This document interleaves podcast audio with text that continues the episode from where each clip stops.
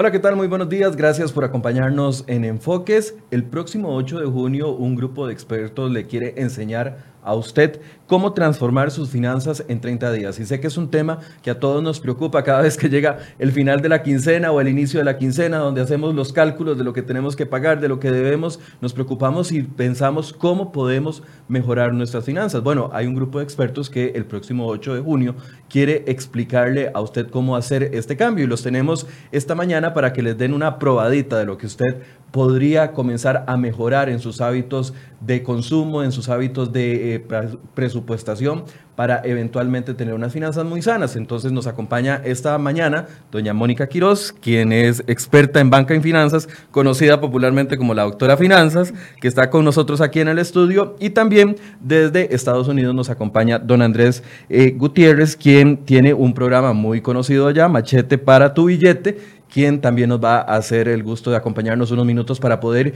ir eh, explicándole a ustedes cuáles son las propuestas que ellos hacen. Saludos, doña Mónica, buenos días. Muy buenos días y muy buenos días a la audiencia también. Muchas gracias por la invitación. Gracias por acompañarnos. Don Andrés, nos escucha, buenos días. Muy clarito, mira, aquí más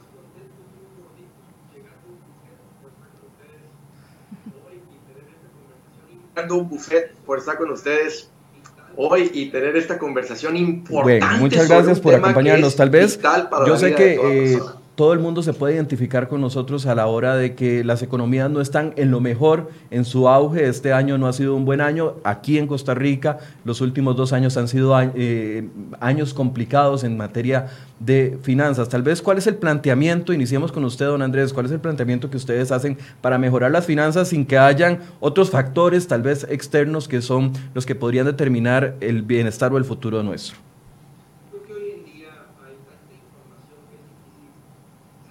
Yo creo que hoy en día hay tanta información que es difícil saber qué consejos seguir. Creo que se escucha mucho por ahí, bueno, si tienes problema financiero, simplemente ve y genera más dinero. Y suena bonito y suena sencillo, pero sabes qué, simplemente no sucede. Lo que yo he aprendido en 20 años eh, como asesor financiero es que eh, el dolor y la angustia financiera nunca se resuelve con más dinero porque cuando una persona gane lo que gane, tiene problemas financieros, no es por falta de ingresos, es por desorden. Y el desorden nunca se arregla con más dinero. Más dinero, una persona desordenada simplemente termina en más desorden. Es como darle una cerveza a un borracho porque dice, ay, es que la necesito nada más una para curarse. Bueno, ¿tú qué crees que va a suceder? Entonces, les puedo decir con 20 años, y aunque la gente quisiera tal vez saber o escuchar que hay un botón eh, fácil, un easy button, un botón sencillo que tú simplemente puedas presionar y tu vida financiera cambia. La verdad es que no. Creo que entre toda la desinformación que existe, los principios que realmente traen alivio a esa angustia son sencillos. A veces falta un poco de, de inspiración y sabes que lo que he encontrado que es lo más efectivo para que una persona le pueda dar un giro rápido a su vida y encuentre ese alivio es la instrucción. Cuando hay una serie de pasos a seguir y te dicen, Andrés, ¿por dónde empiezo? Mira, vamos a pasito uno va a ser esto. En el paso dos es lo siguiente. Entonces, cuando una persona se apega a un plan financiero, en vez de simplemente andar, bueno, sé que las deudas no son buenas, tengo que salir. sé que tengo que tener ahorros, pero nunca he logrado tener ahorros. sé que debo de estar eh, preparándome para la compra de mi casa, para no estar alquilando toda la vida. Entonces todas estas ideas volando y, eso termina causando yo creo que mucha confusión. Entonces, el, que en esta conferencia lo que vamos a hacer va a ser alinear todo esto y poder dar una, una receta, así como, como la receta de la abuela para lo que sea, simplemente seguir la receta financiera que está comprobada que funciona. Y de eso se trata Usted dijo algo y, invitó a doña Mónica para que pueda intervenir, que es poco convencional, porque dice, los problemas financieros no se arreglan con más dinero, sino con orden. Y uno, cuando está aquí en este momento pensando, tengo que pagar esto, esto, esto y esto y esto, esto mi solución es el dinero, no es orden. Pero es poco convencional, pero es una verdad. Es una verdad porque aquí el asunto está en que si no arreglas, digamos, las raíces o las bases financieras, si tienes una buena estructura, aquí el problema cuál es, cuál es que entre más gastas, eh, entre más ganas, más gastas. Entonces, eh, se aumentan los problemas de manera proporcional a que aumentan los ingresos. ¿Ya? Porque como no hay un orden, no hay un paso a seguir, no hay un planeamiento real, lo que pasa es que más bien el problema se magnifica en la misma proporción del aumento en los ingresos. Claro, si soy desordenado en lo poquito, voy a ser desordenado en lo mucho. Exactamente, esa es, esa es la base, ese es el principio. Si usted no sabe administrar dos colones, no va a poder administrar 22 mil colones y ni que se diga de 22 millones de colones. Entonces aquí la clave es, primero, con lo que usted tiene en este momento, haga el orden que usted necesite. ¿verdad?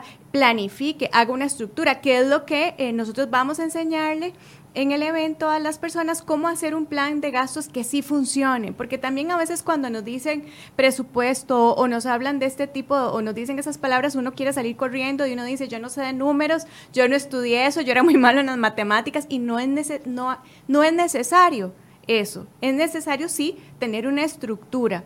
Por eso vamos a hablar, y, ese es el tema principal de Andrés, eh, también hacer o diseñar un plan de gastos que efectivamente eh, sirva.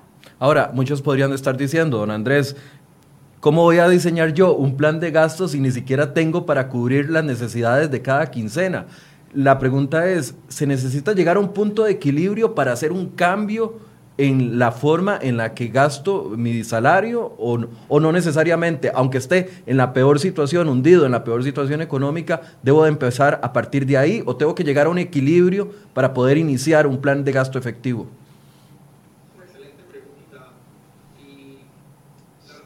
Es una excelente pregunta.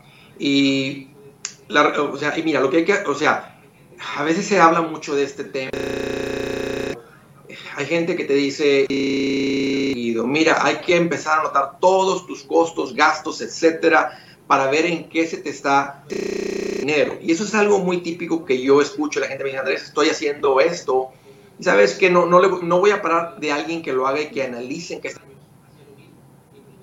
hacía lo mismo, imprimía mi saldo bancario, mi estado bancario, y yo te podía decir cuánto estaba gastando en gasolina, en el supermercado de entretenimiento, pero eso no controla el dinero. Eso es como querer manejar con el espejo retrovisor.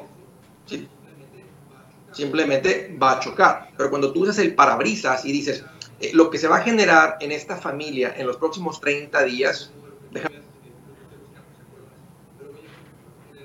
te lo pongo en un dificulta hacer los cambios a colones, generamos mil dólares mensuales de ingresos. Entonces, en los próximos 30 días, en vez de estar calculando el dinero se va a gastar de esta manera. Y ese es un pequeño cambio que cuando la gente logra hacer esto y entender esto, literalmente en los próximos 30 va, a haber descanso en esto, porque ya sabes que va a haber dinero para la factura del agua, ya sabes que va a haber dinero para la factura, sabes que va a haber dinero para el alquiler o para la hipoteca. Y esto es algo de lo que,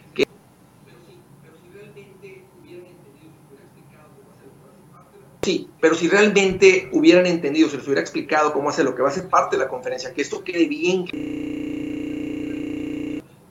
salir de ahí sabiendo sobre cómo hacer esto, no estuvieras batallando, no estuvieras... Ahora, que voy analizando las estadísticas de, del tico en promedio, y es triste.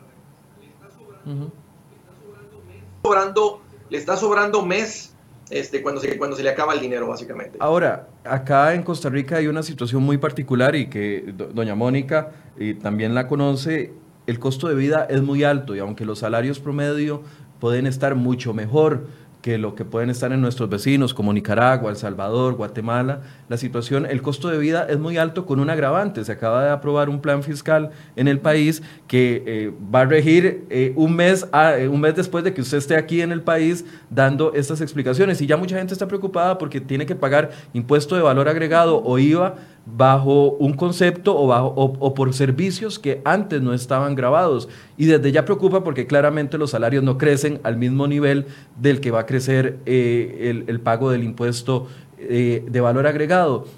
Eso se puede planificar también con los mismos ingresos que tenemos en este momento.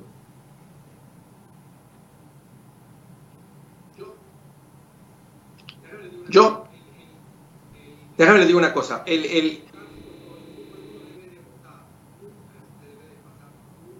nunca se te debe de pasar una sola elección, porque ahí es donde uno realmente decide qué tipo de políticas son las que tú apoyas. Entonces, pero haciendo la política a un lado, el gobierno nunca es el culpable de tu ruina y de tu miseria.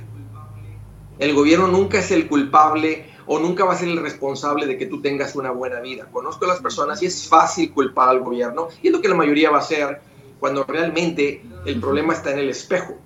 Es nada más simplemente de, confrontarte, ¿no? Y decirle del espejo, mira cómo me tienes. Gordo y pobre. Entonces, realmente ese es un tema de responsabilidad personal que estoy siendo muy directo con ustedes porque a veces es lo que se toma. Eh, como asesor financiero en la oficina, eh, siempre tuve un trato con, los clientes y sigo teniendo de una manera como me gustaría que me hablen a mí. No irrespetuoso, no se trata de ser irrespetuoso, no es, no es la idea, pero simplemente sacudir a alguien, o sea, no sacudir a alguien, pero, pero hablarle de una manera sincera y decir, mira, cuando es cansado de estar batallando uh, con esto de las finanzas, porque el día que digas, Andrés, ahora sí explícame cómo es esto, te vas a dar cuenta que los principios no son complicados, los consejos no son difíciles de entender.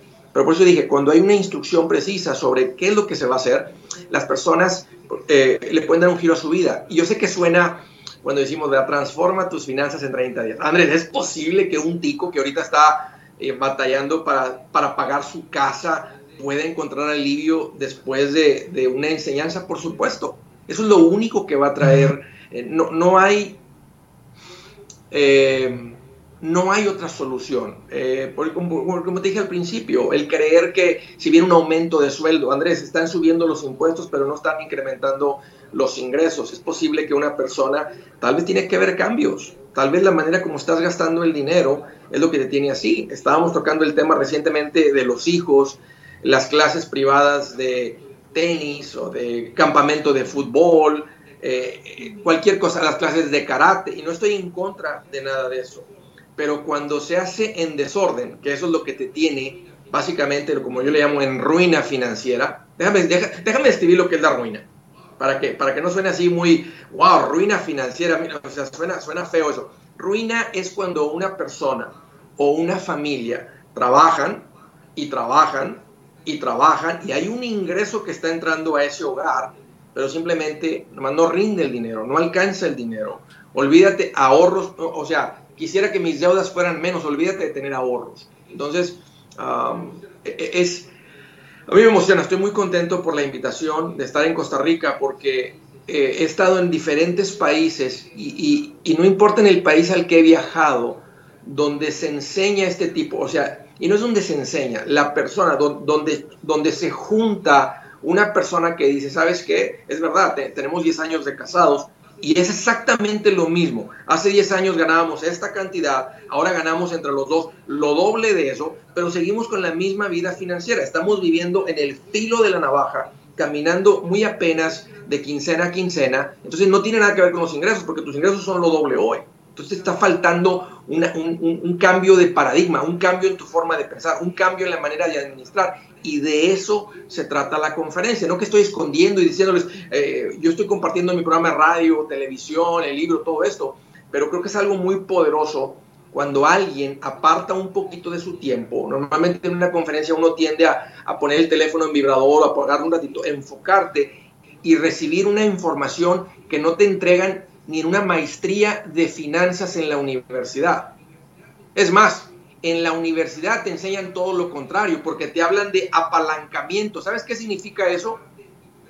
Esclavizarte y convertirte en un deudor. Eso es lo que significa apalancamiento. Y por eso tanta gente está no endeudada, la palabra es esclavizada porque eso fue, si fueron a la universidad, eso fue lo que se les enseñó. Y ese es un tipo de educación que no llega ni en la primaria, ni en la universidad, y tristemente ni en la casa se Don Andrés, antes de irlo despidiendo, porque sabemos que usted tiene compromisos que cumplir, dos cosas. Mucha gente piensa, mi única solución para la situación económica que estoy viviendo está en un segundo ingreso. Y eso está muy común acá en el país. Mucha gente está hablando de un segundo trabajo o de una, un emprendimiento que le genere ingresos adicionales. Eso está bien, porque me imagino que usted también está, apoyaría ese tipo de ideas, pero siempre basados en ordenar primero antes de emprender una, una nueva fuente de ingresos, porque si no, entonces, como decía doña Mónica, si no se administran bien 2.000, no se van a administrar bien 22 millones de colones. Yo creo que por una situación temporal, para salir de las deudas, para juntar un fondo de emergencia, creo que se puede tomar un segundo ingreso. Porque si tus ingresos son de esta cantidad y tus gastos son por encima de eso, aunque cortes lo más que puedas, no hay mucho que cortar realmente en una familia de clase. No es como que el dinero se está desperdiciando en lujos y en cosas, está cubriendo necesidades básicas. Entonces no hay mucho margen para atacar esas deudas. Entonces, un, segundo ingreso sería recomendado de forma temporal. El error es que las personas toman un segundo ingreso, se convierte en parte de su nivel de vida y ahora están amarrados a dos sueldos. Las personas que están en esa situación, que ya lo están haciendo, que yo no les recomiendo que lo hagan, aunque la semana tuviera nueve días y trabajaran nueve días a la semana, no les va a alcanzar de todas maneras. Porque la solución nunca está en un ingreso adicional, está en organizar el ingreso que ya generas, adaptar tu nivel de vida al ingreso que ya tienes, aunque me digas, Andrés, las cosas son muy caras. Mira, yo puedo ir a la Ciudad de México y es exactamente caro. Acabo de estar en Lima, Perú, recientemente. Andrés, no tienes idea lo caro que es vivir en Lima estuve en la ciudad de Santiago de Chile. Andrés, no tienes idea lo que es lo mismo. Lo te lo puedo decir de la ciudad de Los Ángeles, te lo puedo decir de la ciudad de Miami, Chicago. La gente aquí en San Antonio se queja de lo mismo. Por eso les digo, esa es la, esa es la con las cosas tan caras, yo estoy sufriendo financieramente. Si el gobierno hiciera algo al respecto, yo estuviera bien. ¿Saben qué? Mira, hay personas que ahorita tal vez tienen una deuda, déjame poner un número en dólares, de 10 mil dólares donde tienen tal vez un 25% de interés, donde van a pagar este año de lo que generan 2.500 dólares, 200 dólares mensuales en intereses. Uh, vente a la conferencia, porque la inversión de tiempo y monetaria por medio de la conferencia es de una fracción de lo que pagas por mes en intereses. Te voy a decir una cosa, si no le aprendes a esto, tu vida va a seguir siendo exactamente lo mismo. Así es que ah, yo invito a toda la gente de Costa Rica que están sintiendo esa, eh, esa frustración de que, y, y sin duda las cosas tan caras. Todo el mundo quiere vivir en Costa Rica, es lo que ha hecho las cosas caras. Pero la única solución y alternativa que tienes es aprender a tomar control del dinero y de eso te da la conferencia. Hagan una pequeña inversión, aparten un poquito de tiempo. Si son casados, no se vengan solos, vénganse con su, con su con su esposa, tráiganse a sus hijos adolescentes y apréndanle a esto, porque si le aprendes a esto, mira, esta es la promesa. Bien, muchísimas gracias, don Andrés, por habernos acompañado esta mañana. Vamos a continuar acá hablando con doña Mónica, pero la gente lo puede encontrar, ¿cierto?, en YouTube para que vayan conociendo un poco de su trabajo. Seguro. Estoy, bueno, como todo mundo, ¿no? En YouTube, en Facebook, en Twitter, en Instagram, me van a encontrar como Andrés Gutiérrez. Ya estoy Ahí hay un montón de información para que se vayan empapando de esto, pero hagan, reserven en su agenda el, día 8, sábado 8 de junio. Pónganlo ahí. Eh, ¿Saben qué? El costo de la conferencia es lo mismo que se gastan en una salida a comer. Simplemente elijan no comer una eh, esa, esa, esa, vez adicional en algún restaurante, aparten ese dinero, es más, si al final de la conferencia, voy a, me voy a tomar la libertad de decir algo, si al final de la conferencia alguien dice, sabes que yo no le encontré valor a, esta conferencia, yo, Andrés Gutiérrez, te voy a reembolsar. ya quedó grabado, Andrés, así que se, se, embarcó, como decimos acá en Costa Rica. Pero no, esperamos que definitivamente sea un tiempo muy provechoso y le agradecemos que nos haya atendido esta mañana.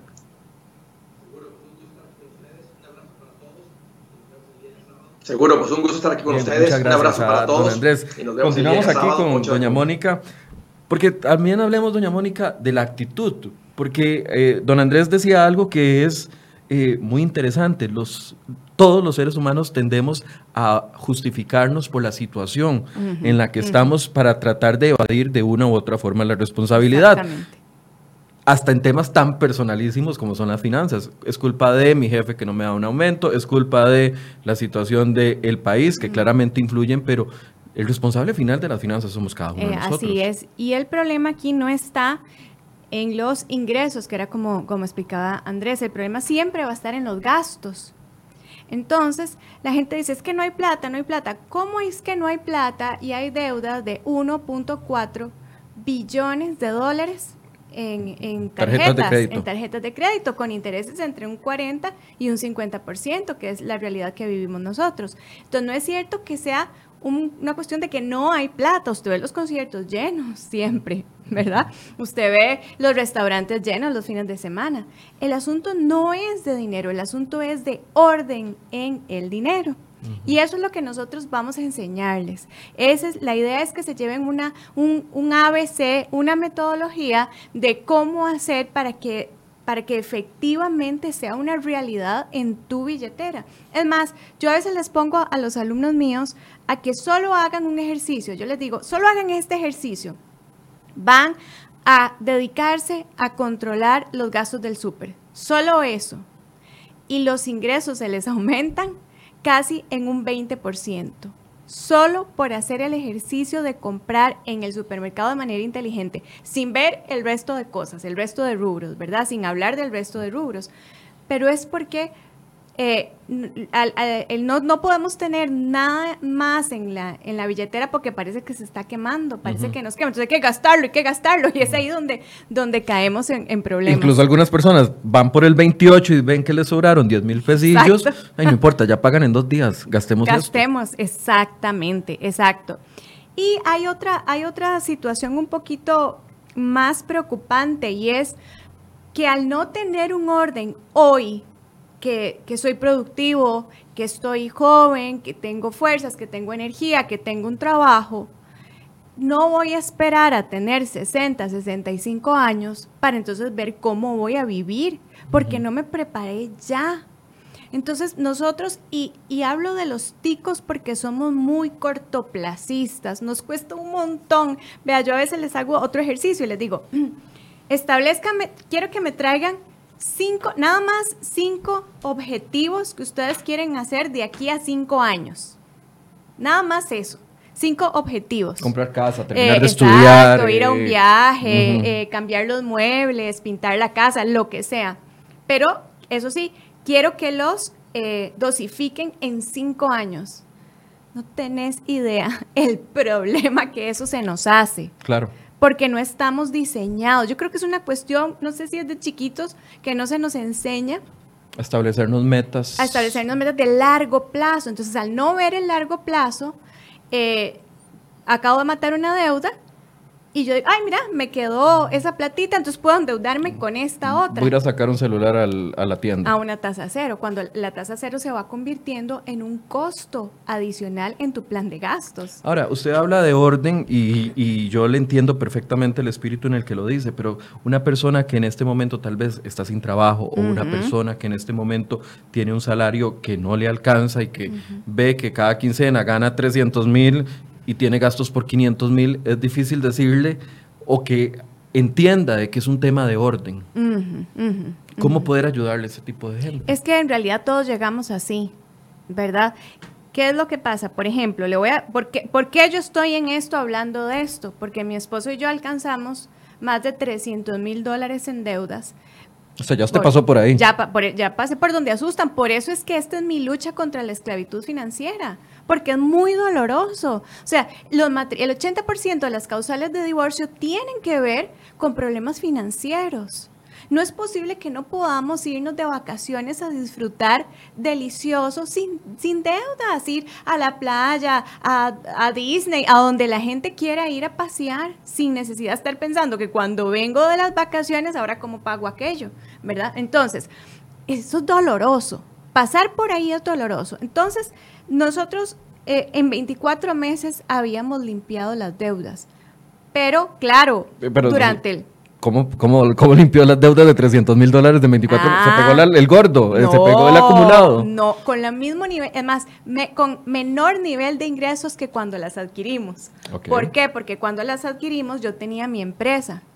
Eh, además que soy experta quebrando empresas, digamos. Este, entonces, sí, sí, fue.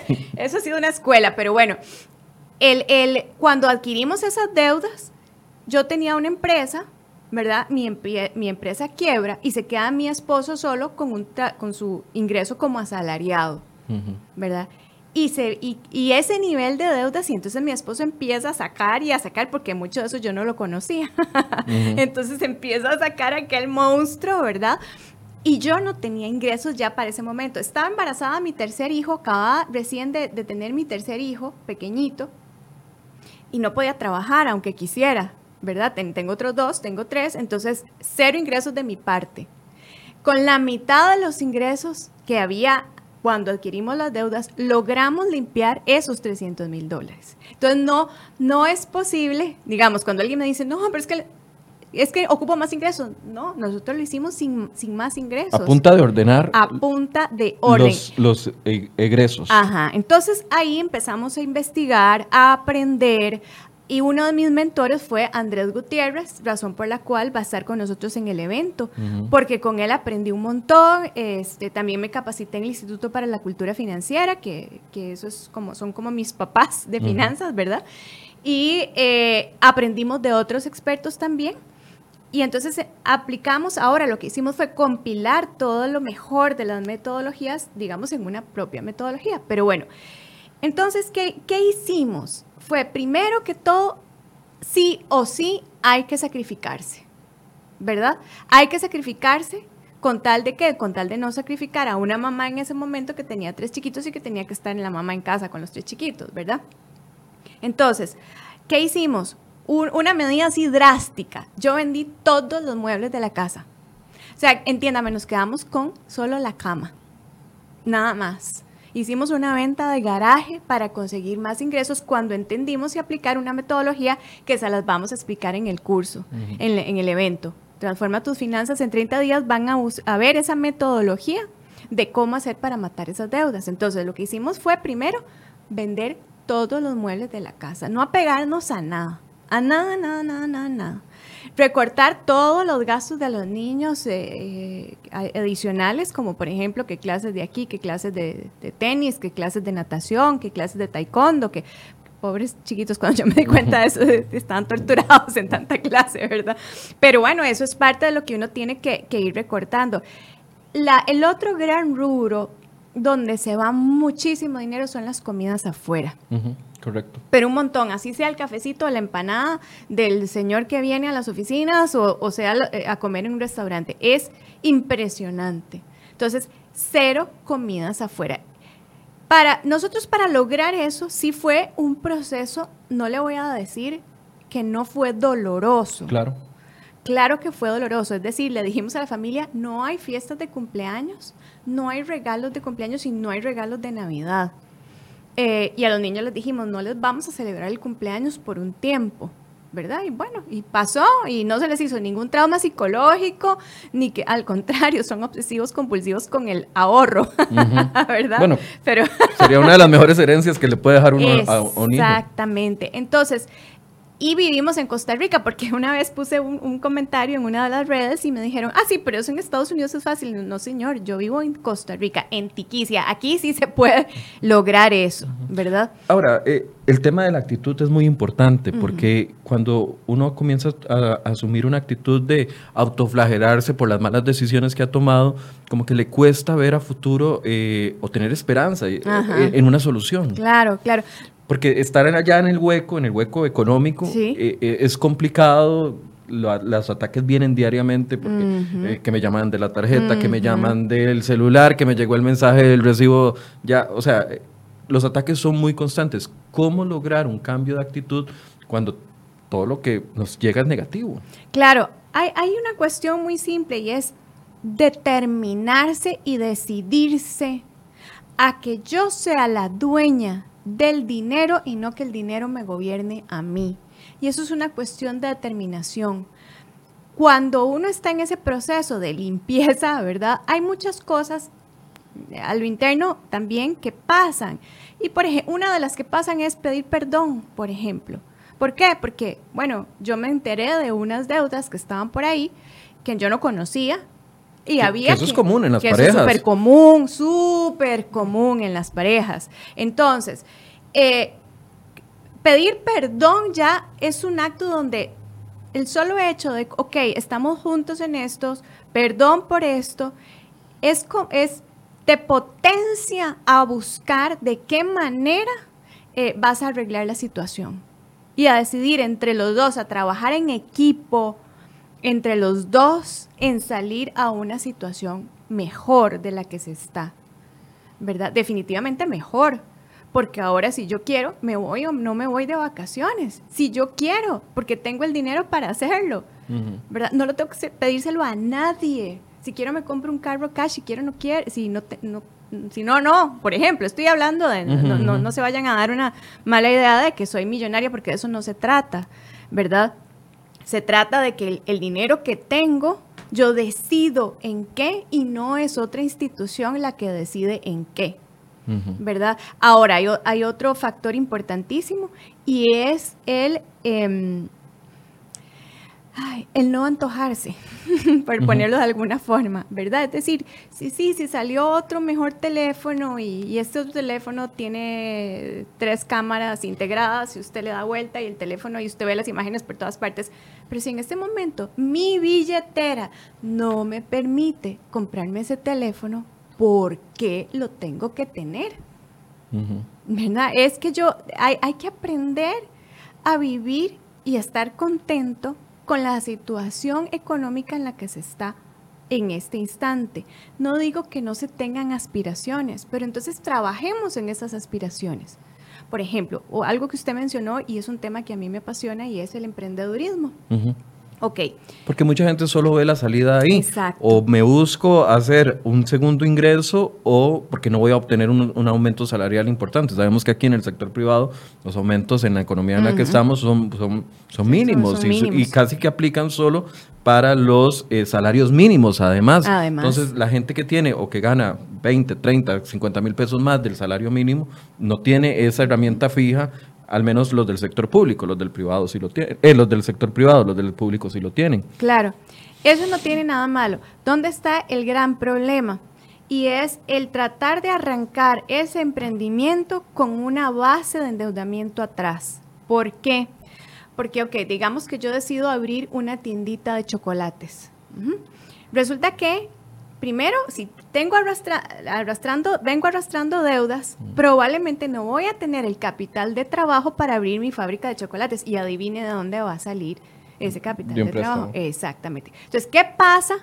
Cuando no se me vende la cantidad de chocolates que yo planeé, porque en las tablas de Excel todo queda pero divino. Aun cuando usted golpee los escenarios de la tabla de Excel, siempre se van a dar cosas, eh, eh, circunstancias que son ajenas a su control, donde usted planeó vender 10 chocolates y resulta que no pasa ni medio cliente. Correcto. ¿Verdad? Entonces ahí ya tenés dos cargas. Tenés la carga financiera de lo que ya traías de préstamo, más la carga financiera del emprendimiento. Porque además no todos los emprendedurismos son exitosos. Exactamente yo siempre he tenido un pequeño conflicto interno con la gente que impulsa y que le dice a las personas, bueno, si a usted le sale muy rica las empanadas, hágase un negocio de empanadas. Si a usted le sale muy rica las jaleas, hágase un negocio de jaleas. Y yo entiendo que es potenciar las habilidades que tenemos, pero por otro lado, eh, a veces eso genera frustración en la gente porque hace una inversión en un negocio que no le va a generar. Si a usted le sale muy bonito los adornos con pajillas, hágase un negocio de adornos con pajillas. ¿Quién te va a comprar eso? Y cuando uno va a las ferias de emprendedores, eh, a mí me, me, de verdad que me afecta el hecho de ver gente que produce cosas que no nadie les va a comprar. Es que tiene que haber una combinación de cosas, una combinación de una necesidad en el mercado. Correcto. ¿Verdad? Una habilidad. Y hay otra que yo diría y es una inteligencia financiera, que es lo que queremos desarrollar en el evento, es esa inteligencia financiera, que es que efectivamente yo tenga la capacidad para administrar una serie de variables que no es solo hacer empanadas. Correcto. ¿Verdad? Porque significa, ok, las hago, tengo que ver cómo las vendo, ¿Cómo la coloco? ¿Cuánto es el costo de producción? ¿Cuánto es el costo? Porque pueden ser muy ricas, pero valen 4 mil pesos y nadie me las va a comprar. es que eso sucede en la vida real. Exacto. ¿Cómo, ¿Cuánto me va a costar pagarle a un motorizado que la vaya a dejar, por decir algo, a las, a las vecinas que me las empezaron a comprar? ¿Verdad? Entonces, y además de eso, tener que negociar en ciertas maneras. Estos son un montón de habilidades a la hora de emprender que no solo emprender por emprender. De hecho, precisamente esta semana saqué un artículo en mi página mis finanzas en control, donde dice emprender por emprender. entrevisto a un empresario con precisamente hablando de todas estas variables que hay que tener en cuenta. Pero aquí la principal, porque ok, puede que la doñita haga las empanadas muy ricas o el señor haga las empanadas deliciosas y tiene un hijo que es muy hábil en todas las otras este, em, aptitudes que se necesitan. Pero aquí la clave es, usted no debe iniciar un emprendimiento con deudas, porque su carga financiera se le va a multiplicar. Voy a, sí, voy a duplicar el, problema que tenía. Y voy a multiplicar el estrés. Es que es tan triste, ese estrés no solo, no solo termina con divorcios, es que también termina con las... Hay personas que se han a mí, o yo odio esa palabra, entonces no la voy a decir yo, si usted quiere la diga, pero hay personas que se han sí, quitado con su vida. su vida por un asunto de dinero. Es muy común, es muy común. Es muy común. Lastimosamente. Exacto, y entonces, eh, ¿por, qué, ¿por qué yo voy a tener un cáncer provocado por el estrés? ¿Por qué voy a tener un, no sé, una mala noche, insomnio, eh, mal genio y le pego cuatro gritos a los chiquitos porque estoy tan estresado por un asunto que no puedo pagar la luz, que no, viene el pago de la escuela, viene la electricidad, viene, ah, pero tengo una pantallota en la sala.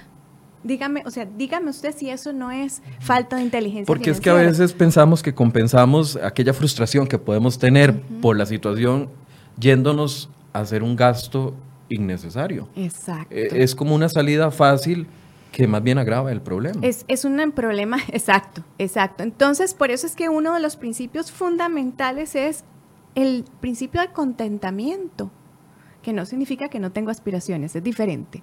Es que si yo tengo la situación X hoy y hoy vivo en una casita de un cuarto, nada más, y tengo tres chiquitos y todos vivimos en el mismo cuarto, vamos a estar felices porque vivimos ahí por el momento. Esta es nuestra situación, pero ok, vamos a trabajar. Pero este es el plan para. Exactamente, este es el plan y no al día a día, allá lo que vaya llegando, ay, entonces este, eh, voy a ampliar este, este otro cuarto y voy a ampliar un cuarto y compro unas paredes de gypsum y le hago así y pido un préstamo personal. Ya ahí estamos con el problema, ya ahí empezamos mal. Porque ahí entonces la ambición está motivada, o la ambición o la aspiración a crecer está motivada bien, pero con la herramienta inadecuada. Exacto. Exactamente, eso es. Y exacto, lo dijiste, pero perfecto. Con la herramienta inadecuada. Los ticos somos muy inteligentes y muy trabajadores, ¿verdad? El asunto es que eh, queremos todo ya, ya, y todo es ya. ¿Verdad? Pero ah, los préstamos en realidad es una industria muy nueva, no tiene más de 35 años como tal, o sea, como, como la conocemos ahorita, no, no tiene una historia mayor de los 35 años. ¿Cómo hicieron nuestros abuelos para fundar, tener sus casas, para tener sus empresitas, para tener su panadería, para tener lo que fuera que tuviesen y formar un patrimonio? ¿Cómo hicieron? Si no existían eh, las industrias de los préstamos como las conocemos el día de hoy. Muy fácil. Carácter, disciplina, constancia, orden y restricción. O sea, si yo no puedo eh, comer eh, X tener, el iPhone, tener el iPhone que cuesta un millón. Entonces, ¿para qué voy a atormentarme por, por no tenerlo? Exactamente. Ahora, nos han enseñado, y, y, me voy a poner de ejemplo porque es el único que conozco, adelante. Nos han enseñado que a ver, que hacer el, famoso Excel que ya usted ha, comentado en varias ocasiones es una buena herramienta. Al menos yo soy militar al 100% y me flagelo cuando, cuando puse que tenía 40 mil colones para comprar comida esta quincena y gasté 45 mil, y entonces ya yo comienzo ahí a, joderme a mí mismo por, el, por el tema de, de, pasarme. Pero sí descubrí que es una herramienta muy utilitaria y que me ayuda a, a, programar los pagos que tengo y las deudas que tengo. Pero no es solo el Excel, entonces. No es solo el Excel, pero vos sos un bicho raro de decirte, porque la mayoría de gente ni siquiera eso tiene, ¿verdad? Entonces, este, no es solo el Excel, ya lo dijiste muy bien. Es una serie de pasos o de, ¿cómo le digo? Tal vez principios en los que tenemos que estar firmes para que no importa si me ponen el iPhone en la casa, yo digo, puedo decir, no, mi billetera no está lista para ese iPhone. No sé si usted lo ha escuchado en las, en las consultas y los consejos que da, pero mucha gente, bueno, es que yo no quería tarjeta de crédito, pero me la llegaron a dejar a la oficina. Eso es súper común. Es súper común. Como si no tuviéramos la, la capacidad de decir, no, gracias, no, gracias. tráigame la tijera de una vez para cortarla. Exactamente, exactamente. Entonces es, es un poquito disciplinar, eh, disciplinarnos, ¿no? Adaptarnos a lo que estamos recibiendo y empezar, ok, estoy recibiendo tanto, pero yo planeo ganar tanto más. ¿Qué voy a hacer? La primera forma de generar un aumento de tu salario es pagando las deudas. Porque Esa es la primera estrategia. Es la primera, porque ningún instrumento financiero te paga el 40% que vos estás pagando por ese endeudamiento. No hay en el mercado nada que te pague un 40%. Ahora, mucha gente dice, la única forma de que yo pague las deudas es con una refundición. Y ah, entonces me, me, lleva a un, a un crédito mayor o a un préstamo mayor. Te voy a decir por qué. Y, ojalá, en serio, tomen nota los que están eh, eh, viéndonos. Les traigan, porfa, les doy un chancecito, vayan a traer un lápiz y un papel por esto. Las deudas se componen de dos variables y es el plazo y los intereses, ¿verdad? Correcto. Entonces, cuando nosotros tenemos diferentes tipos de deudas, em, aquí lo que estamos hablando es que hay un problema en nuestro flujo de caja porque nos sentimos ahogados porque tenemos que pagar un poquito aquí, otro poquito allá y otro poquito por otro lado. Pero entonces, cuando viene la refundición de deudas, pasa una situación y es que efectivamente yo ya condensé y ya no me tengo que pelear o por lo menos sufrir porque es, es, increíble, pero la gente no se acuerda incluso con quienes tienen deudas. Eso lo veo todos los días. Pero bueno, digamos que ya no tengo que ver con este, con la mutual, con la cooperativa, con el banco, con la tarjeta, sino que todo está en un mismo lugar. Con la que vende el catálogo, con la que... Porque además minimizamos las deudas pequeñas pensando de que no son, no son importantes y, y son las que más consumen. Y son pero una fuga extraordinaria. ya, casi hablamos de eso, para no interrumpirla en, aquello del papel. plazo e, intereses. Ajá, entonces, en, el... Cuando yo llego y hago una refundición, lo que hace la institución es que me alarga el plazo, efectivamente me baja la cuota, entonces yo me siento desahogada, pero mi deuda se multiplica en Por el tres o cuatro años más no solo eso, es que terminas pagando cuatro veces y media a cinco veces más de tu deuda original. Entonces que la gente me dice que no tengo plata. ¿Cómo que no tenés plata? Le acabas de regalar. Decir que las deudas eran por el bendito iPhone. Entonces, em, le acaba, un iPhone te lo dejaste vos, que además ya está depreciado, ya no te sirve y ya la compañía cambió a otro más, más plus.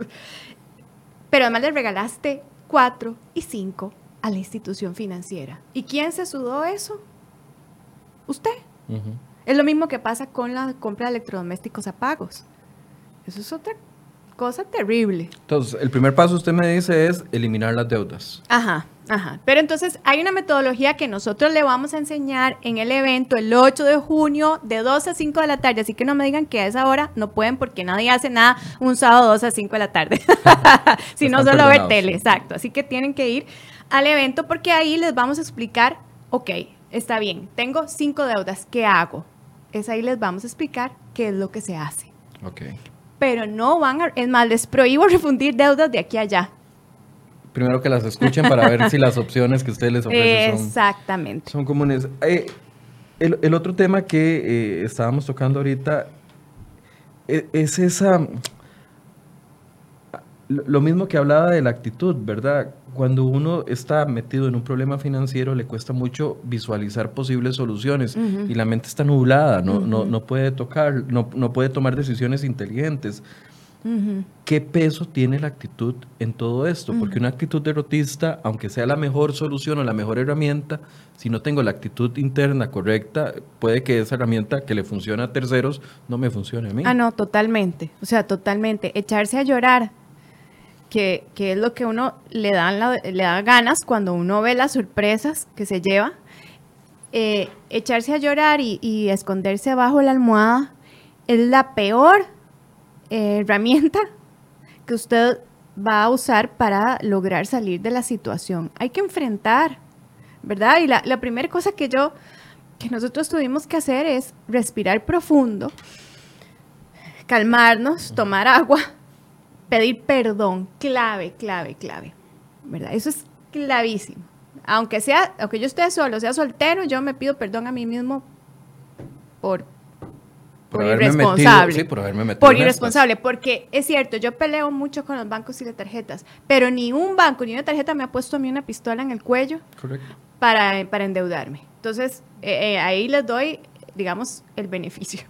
Pero eh, definitivamente la actitud. Hay otra cosa, hay otra raíz que he visto mucho que impide una, mm, un saneamiento financiero, para usar esa palabra, y es si yo tengo conflictos, vea qué raro, conflictos con mis papás.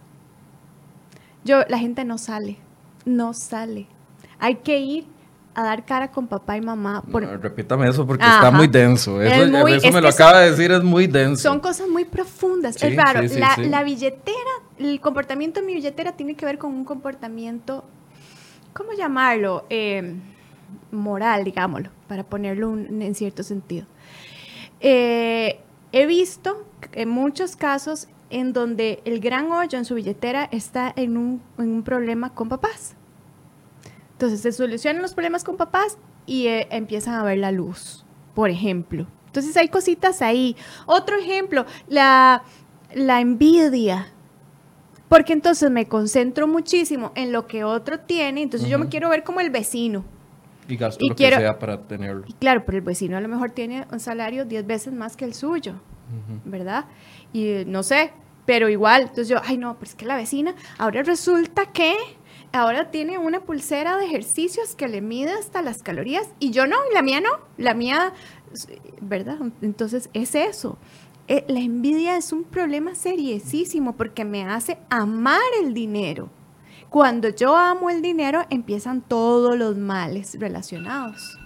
Ahora, por eh, otro de los temas que a mí me llama la atención es cómo puede hacer uno cuando vienen nuevos incrementos de gastos que están fuera del control de uno por terceros. Y vuelvo aquí con el ejemplo de el tema del IVA, por ejemplo, o cuando nos pegan un gasolinazo como el que nos pegaron hace 15 días, que de, de, la noche a la mañana eh, la gente tiene que pagar 3 mil, 4 mil colones más por llenar el tanque, que pueden ser gastos pequeños, pero que al final de cuentas... suma. Si tengo que pagar el 13% a partir de julio por un montón de productos que antes no lo pagaba o por la factura de la electricidad que antes no lo pagaba, eso está fuera de mi control. Sí y no. sí, ajá, exacto. A ver. el, el, el no es porque hace cuánto nosotros sabemos los costarricenses que venía esto. De diciembre. ¿Verdad? Ya de diciembre. ¿Qué hizo usted con el aguinaldo en diciembre? Yo. Ah, Estaba gastado desde, desde febrero anterior. octubre. Exactamente, ahí está el asunto. Otro, otro punto, y aquí me voy a adelantar nada más a un puntito que van a ver el curso, y es que debemos prepararnos con un fondo de emergencia. Ese fondo, que luego en el, taller les vamos a explicar cómo es que se arma, eh, ese eh, fondo de emergencia me permite a mí prepararme precisamente para ese todo ese tipo de eventualidades. Entonces, ¿Qué hicimos en casa? Por ejemplo, digamos, yo que soy profesional liberal, ¿verdad? Yo no soy asalariada, pero yo ya sabía que venía eso. ¿Qué, qué hice? Ok, entonces empecé a incrementar la cantidad de ahorro que yo eh, dispongo para el pago de impuestos. Es que a mí no me alcanza para ahorrar. Ah, entonces vamos a tener que invitarlo al taller. Es que a Transforma mí tus no me, finanzas a mí en no me 30 alcanza días. para ahorrar. Usted no sabe todas las deudas que yo tengo y no me sobran ni cinco pesos. Eso lo he escuchado un montón Sí, sí, de sí, no, eso, eso es de todos los días. Entonces nos sentamos a hacer el ABC de qué es lo que tiene que hacer. Pero entonces ese también es un mito. El hecho de que no me alcance, porque Eso es un de una mito. u otra forma Total. puedo conseguir la forma Total. de distribuir mejor los gastos para ahorrar. Total. Hemos ayudado a más de 600 familias costarricenses que hoy viven en una situación económica libres. Cuando digo libres no es que son millonarios, que son libres de deudas, ¿verdad? Eh, diciéndole al dinero cómo. Y la mayoría em- empezamos así. La mayoría empezamos precisamente diciendo, no, es que cómo vamos a ahorrar si se me va lo, a, a coyó el partido, coyó el comido, ¿verdad? Si tengo tantas deudas, ¿cómo vamos a tener un fondo de emergencia? ¿Cómo vamos a hacer esto? ¿verdad? Pero es precisamente el ABC de lo que eh, Andrés Gutiérrez les va a enseñar en el evento Transforma sus finanzas en 30 días. Mucha gente sacrifica a la hora de eh, recortar gastos, sacrifica lo, lo- lo que puede invertirse en entretenimiento o lo que puede invertirse en dispersión o eh, el fin de semana eh, en la playa o el fin de semana en el Parque La Paz o en el- Sí. la sabana, aunque ya no tiene el lago, pero esperemos que llueva y se vuelva a llenar el lago, eh, aunque sea en la sabana, porque dice, esos son los gastos que no necesito hay que priorizar los gastos innecesarios de una forma, porque estar metido en la casa también uno lo vuelve loco. Sí. Hay que priorizar los gastos de manera distinta. Sí, sí, sí, sí, hay que priorizarlos, definitivamente que sí. Pero hay otras, eh, depende de la situación en la que se esté. Por ejemplo, cuando uno está eh, ahogado, pero ahogado a más no poder, al borde del- de la desesperación, hay que tener el carácter y decir, ok, no, no podemos ni siquiera ir a la sabana, porque solo ir a la sabana ya me cuesta los 300, 500 pesos del, del, del bus. Pero no nos vamos a quedar metidos en la casa, vamos a ir al parque de la esquina. Exacto. Que, que un- una cosita que hicimos nosotros, porque a nosotros nos pasó eso, dijimos nada, pero nada. O sea, nada. Entiéndame, nada. Y, y fue por dos años. Ahora le cuento una anécdota si hay tiempo, pero es que es muy gracioso. Este, la cosa, ¿qué hicimos nosotros? Y nos armamos unos rallies en la casa, en el barrio, con los chiquillos, un rally de pistas. Entonces la pasábamos lindísimos, hacíamos picnic afuera, como no teníamos muebles, este, ahí se hacían obras de teatro, los chiquillos hacían sus festivales musicales dentro de la casa. Es una cuestión de creatividad y de actitud, como mencionabas al principio. Los chiquillos pasaron por ahí, ni se despeinaron. Cuando, es más, cuando me oyen hablar y dicen, mami, ¿es ¿En qué, ¿En qué momento estuvimos así? Exacto. Y tienen recuerdos preciosísimos de los picnics, del, de los rallies, de las idas en bicicleta al ba- en el barrio, de los sanguchitos que comíamos afuera. No tienen ningún trauma psicológico ni nosotros tampoco. Para, para ir cerrando, eh, usted menciona una palabra que a mí me parece vital y es la constancia, porque a veces generamos cambios y decimos, no, a partir de hoy yo me voy a poner las pilas, Michael, y usted no va a gastar más de tanto en tanto Sí. o en tal cosa. Pero eso se nos olvida el 29, un día antes de que paguen, o se nos olvida al mes, o se nos olvida a los dos meses. ¿Qué tan importante es el factor constancia No, en esto? total, total, vital, vital, vital. Es más, les voy a confesar algo. Aun cuando doy cursos, aun cuando enseño por lo menos dos o tres veces al año, ¿verdad? Aun cuando entrevisto, y aun cuando todo eso, mi esposo y yo nos sentamos cada semestre a revisar el plan de gastos y hay tuercas que socar. Aunque ya no estén endeudados. No, no, no estamos endeudados, gracias a Dios. Pero siempre hay tuercas, como decir, Mónica, me- mi esposo me dice, Mónica, ese gasto, ¿vos crees que valga la pena? Ay, no, la verdad es que no. ¿Verdad? Pero no creas, o sea, todavía, pero hay que ser eh, eh, determinado y sí la constancia de estar checando Claro. por dónde voy y de estar viendo la ruta. Porque es fácil tomar decisiones cuando no hay dinero, pero cuando se tiene la posibilidad. Ahí se requiere más carácter para y pasa permanecer. otra cosa interesantísima. Yo ya limpio deudas y ahora resulta que me sobra la plata. Pero me sobra la plata que vos decís, ¿y ahora qué hago? Porque ya te dio miedo, ya te dio miedo volver atrás, ¿verdad? Y, y, y ahora qué hago con toda, con toda esa plata? ¿Dónde se invierte? Y empezás la parte más emocionante a mi criterio, que es empezar a formar un patrimonio y empezar a, a, a, entender el tema de las inversiones y los instrumentos que hay, cuáles son los riesgos, qué posibilidades hay y decir, decidir yo qué hacer con el dinero. Eso es lo más lindísimo es como el premio al final del, del, sacrificio. No, el premio, ya le voy a contar la anécdota, Michael. No es que cuando habíamos pasado dos años sin salir, pero nada, yo tenía las raíces por aquí, ahorita también las ando así, pero es por falta de tiempo. pero las tenía Pero sí por tiene para comprárselas. Sí, exacto. este, por la, bueno, aquello era desastroso. Y me dice, ya pagamos la última deuda. Ese día llorábamos, pegábamos gritos y me dice mi esposo, tenemos que ir a celebrar. Tenemos que ir a celebrar. Eh, así que arreglate. Bueno, yo lloraba, me arreglé como que me fueran a llevar a un hotel, ¿verdad? Yo iba a, bueno, lindísima. Y, y, me dice mi esposo, le digo yo, ¿a dónde, ¿a dónde me vas a llevar? Y me dice, vamos a ir a la venta de pollos de la esquina. De la esquina. Porque es lo que podemos hoy. Entonces yo iba full arreglada, emperifollada, como decía mi, mi, abuelita, este, para la venta de pollos de la esquina. Pero qué premio, en serio, qué uh -huh. premio tan lindo fue eso. Y, y los chiquillos se burlan de mí. Pero lo que quiero decirles a todos es que sí hay una salida y sí hay una forma sencilla de hacerlo. Y sí, y sí podemos premiarnos al final del camino, inclusive a veces durante, ¿verdad? Pero yo quiero que el costarricense sea libre financieramente. Somos trabajadores, somos inteligentes. Claro. Tenemos todo, tenemos un país bendecido por de todas las formas posibles. ¿Por qué vamos a vivir esclavizados a la deuda? Tal vez recordemos el, la fecha del seminario y que la gente pueda eh, saber dónde inscribirse, etcétera, sí, etcétera. Claro, eh, la fecha es el 8 de junio, sábado 8 de junio, de 2 a 5 de la tarde, en el auditorio de vivienda a la par de Multiplaza Escazú. Okay. Eh, las entradas se consiguen en, el, en la página eh, Mis Finanzas en Control. Viene una pestañita que dice Transforma tus finanzas en 30 días. Nada más le dan clic a la pestaña. Para información tenemos el WhatsApp eh, no me, lo, no me acuerdo, ahorita, ahorita le digo el WhatsApp.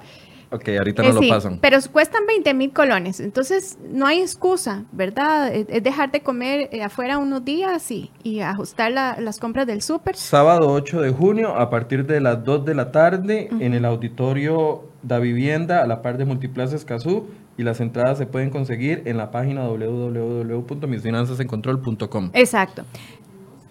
Y 72 46 1783. O sea, Ese es ahí el nos WhatsApp. Están brindando ayuda.